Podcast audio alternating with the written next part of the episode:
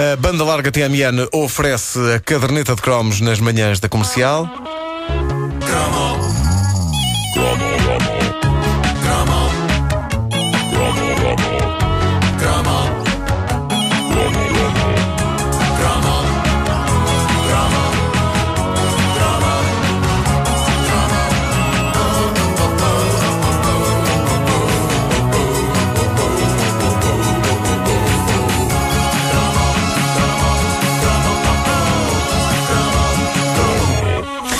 A minha relação com os autocarros da Carris eh, sempre foi muito próxima, tão próxima que eh, incluiu uma vez ser atropelado por um em 86, mas sem dar por isso.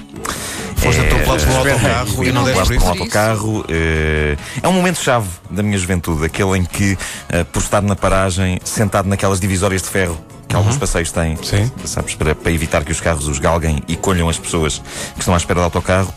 O que aconteceu foi que um autocarro verde de dois andares Que maravilha. eh, embateu contra a minha mochila. Ah, então não foste tu que foste atropelado, foi a tua mochila. Eu tinha a mochila às costas e a, mochila estava a pender estupidamente para a estrada e eu de facto senti qualquer coisa, senti assim, pã! Só que não liguei porque eh, estava habituado a levar calduços, limitei-me a encolher os ombros e a pensar, olha, vidas. Eh, e depois virei-me e vi um pedaço de farol no chão e o autocarro a desaparecer, estrada do Benfica afora e epá, foi um momento notável e bastante falado na escola. a tua porque mochila partiu o farol. Partiu o O que farol. é que tu tinhas dentro da mochila? Não sei, mas eu sempre carreguei imenso, mais do que preciso.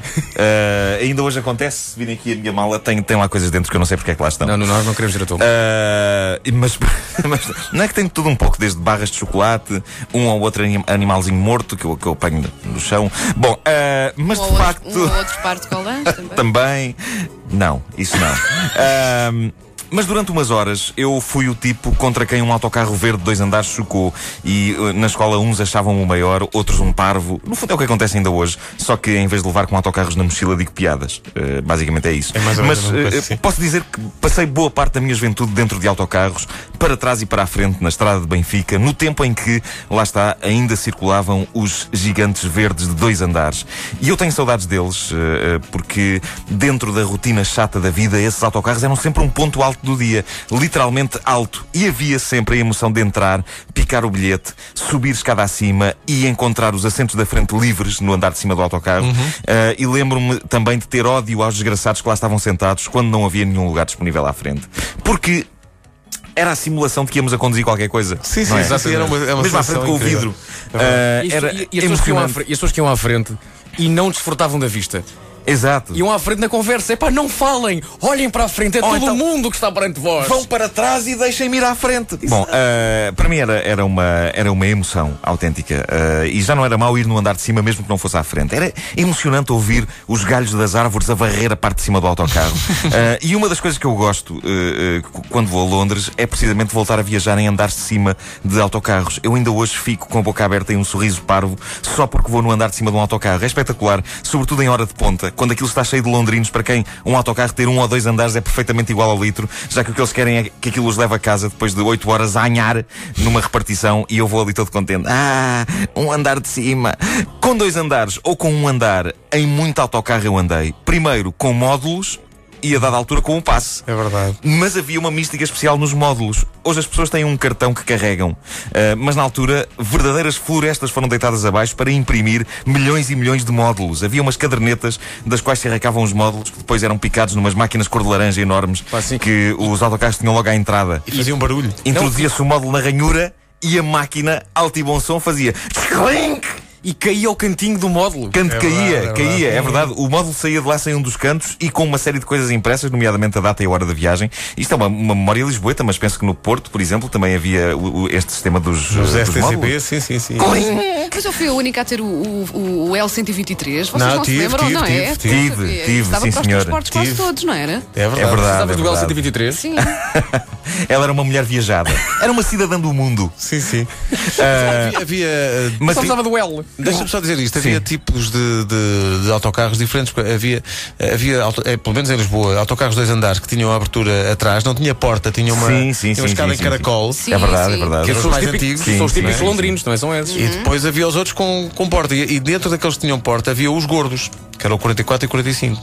Que eram uns, uns autocarros dois andares, mas maiores, Muito mais largos. largos que os outros. Epá, eu não me lembro desse, dessa, Não, desse Sim, sim, na, sim, na sim. variedade. Para mim, ter dois andares já era, epá, era lindo, lindo. Havia Ora bem, para fetais, vocês sim. lembram-se que havia um verbo na altura que deixou, 17, deixou de pá. existir. Que era quando tu metias o, o módulo na máquina e a máquina fazia clean, Era o quê? aí se chamava-se obliterar. Exatamente. Que era um sim, sim. verbo que, com grande pena minha, desapareceu das nossas vidas. E a máquina cor de laranja, se não me engano, era o obliterador. Sim, sim, obladir e obliterar. Sim, sim. Exato, exatamente. Já os Beatles cantavam sobre isso. eh, que eles também andavam de módulos. No Claro que princípio. sim, Eh, claro, no claro, princípio. claro. Depois compraram a companhia dos autocarros. Claro, claro que sim. Verdadeiramente aflitivo e traumatizante era o síndrome do módulo mole. É- Fosse porque já estava há muito tempo amarfanhado na algibeira, fosse porque tinha apanhado chuva e estava molhado, não não havia picava. maior angústia numa viagem de autocarro do que meter um módulo na ranhura não ficava. Na, na- da máquina e nada acontecia. É e depois as pessoas atrás a quererem picar o seu próprio módulo e nós ali a empatar a circulação dentro do autocarro e alguém a gritar encravado junto à porta: Vai um jeitinho aí à frente, faz favor! Mexam-se aí à retaguarda! Bom, ah, a sério, das memórias mais angustiantes que eu tenho de autocarros é módulos que a máquina não picava. E lá tínhamos de nadar por entre um mar de gente para explicar isso ao condutor e para ele nos rasgar um canto do bilhete e escravinhar um rabisco qualquer. E aquela era a era das campainhas. Dentro de um autocarro havia campainhas na máquina cor de laranja que picava os módulos e campainhas quando se carregava no botão de stop para indicar ao motorista que tinha de parar na paragem seguinte. Ouvia-se um plim e uma luz muito manhosa acendia-se no Parar, teto. parar, Ah, parar, era, parar. Dizia parar, não era? Não era stop, era parar. Parar, parar, parar, parar, parar, parar. Estas, estas campainhas eh, não podiam fazer da experiência de andar de autocarro uma coisa mais analógica. Eu acho sempre, e reparem bem nesta reflexão, se não é tão profunda, eu acho que a sociedade perdeu a inocência a partir do momento em que plins foram substituídos por bip. Porque há algo de caloroso e simpático e meigo num plim por oposição à secura minimal de um bip. Não é profundo isto? É. Quando o motorista eh, não ouvia o plim, seguia-se também muito analógico método de utilização da frase Ó chefe, abra atrás! É para assim. Era, era, era um clássico, de facto. Ah, hoje os autocarros têm um ar muito confortável e estranhamente bem conservado. Eu ainda sou ah, do tempo em que os autocarros da Carris tinham os estofos cobertos por uma espécie de napa castanha clara que acabava rasgada com o enchimento a transbordar e com coisas como Fábio Loves Carla escritas com caneta Bic ou canivete. Ah, havia um vandalismo. Havia um vandalismo que quase se tornava parte integrante da decoração de um autocarro. Eu próprio cometi vandalismo dentro do bom velho 16C, que me transportava de Sete Rios até à estação de Espera, espera, espera. espera. Não, mas havia isso, também havia isso, havia o 16A, o 16B, o 16C. 16C. Sim, sim, sim, sim. Nuno Ah, Marco e vandalismo na mesma Eu frase. cometi vandalismo. Eu lembro-me de ter pegado numa caneta Bic. O que é que é a tua ideia de Eu vandalismo? peguei numa caneta Bic E tirou a tampa. Foi e, e- Não, eu peguei numa caneta Bic, tirei a tampa e joguei ao galo com um amigo.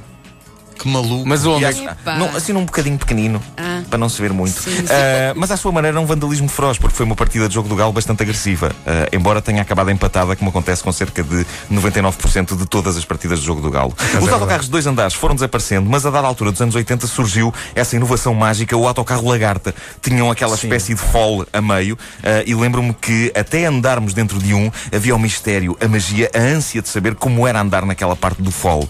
Na minha jovem cabeça, o conceito de viajar no fole era quase como viajar noutra dimensão. Depois lá chegava o dia em que entrávamos num e constatávamos que viajar naquela parte do autocarro não era assim tão diferente do que viajar Exato. noutra parte qualquer. Era- era um novo acontecimento. É era um banho de água fria. Mas a minha memória mais imponente dos autocarros foi a altura da minha vida em que. ah, pela primeira vez tive o meu próprio passe. Não sei se convosco foi a mesma coisa, mas o momento em que um moço ou uma moça tinham direito ao passe social, aquilo era um ritual de passagem, era quase uma sensação de entrada na idade adulta. Sim, sim. O nosso próprio passe, a colagem mensal do selo, precedida sempre de um momento mágico que era arrancar o selo do mês anterior e aquilo ficar tudo cheio de papel.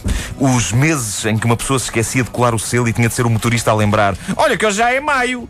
E nós a ficarmos no passeio a verter lágrimas e a gritar mamã. Aconteceu-me, tinha apenas 18 anos. Bom, e, e, claro, havia esse outro inevitável ritual de passagem que era o dia em que um manfio nos roubava o passe. Eh, o mais ridículo assalto da minha adolescência aconteceu assim. Apareceu o manfio, ali na segunda circular, e o manfio não foi imediatamente agressivo. A abordagem do manfio até foi simpática. Diz lá O ma- Manfio mais uma vez. O manfio disse-me: Mostra-me aí o teu passe, só para eu ver como é e eu dou-te a seguir. E tu deste. E eu mostrei-lhe. E ele disse: Não, não, mas deixa-me pegar mesmo nele para ver. E eu dei-lhe. E ele, nunca mais me esqueci, disse: Agora já não te dou, sacana. E foi-se embora com o passe. A parte incrível é ele chamar-me sacana. Não, ele era parecido contigo. Ah, então, tipo, como roubou o passe, chama-me sacana a mim. Foi tão simpático em mostrar-lhe. Ele queria ver um passe e eu mostrei-lhe. Se calhar não tinhas o selo daquele mês, daí o sacana.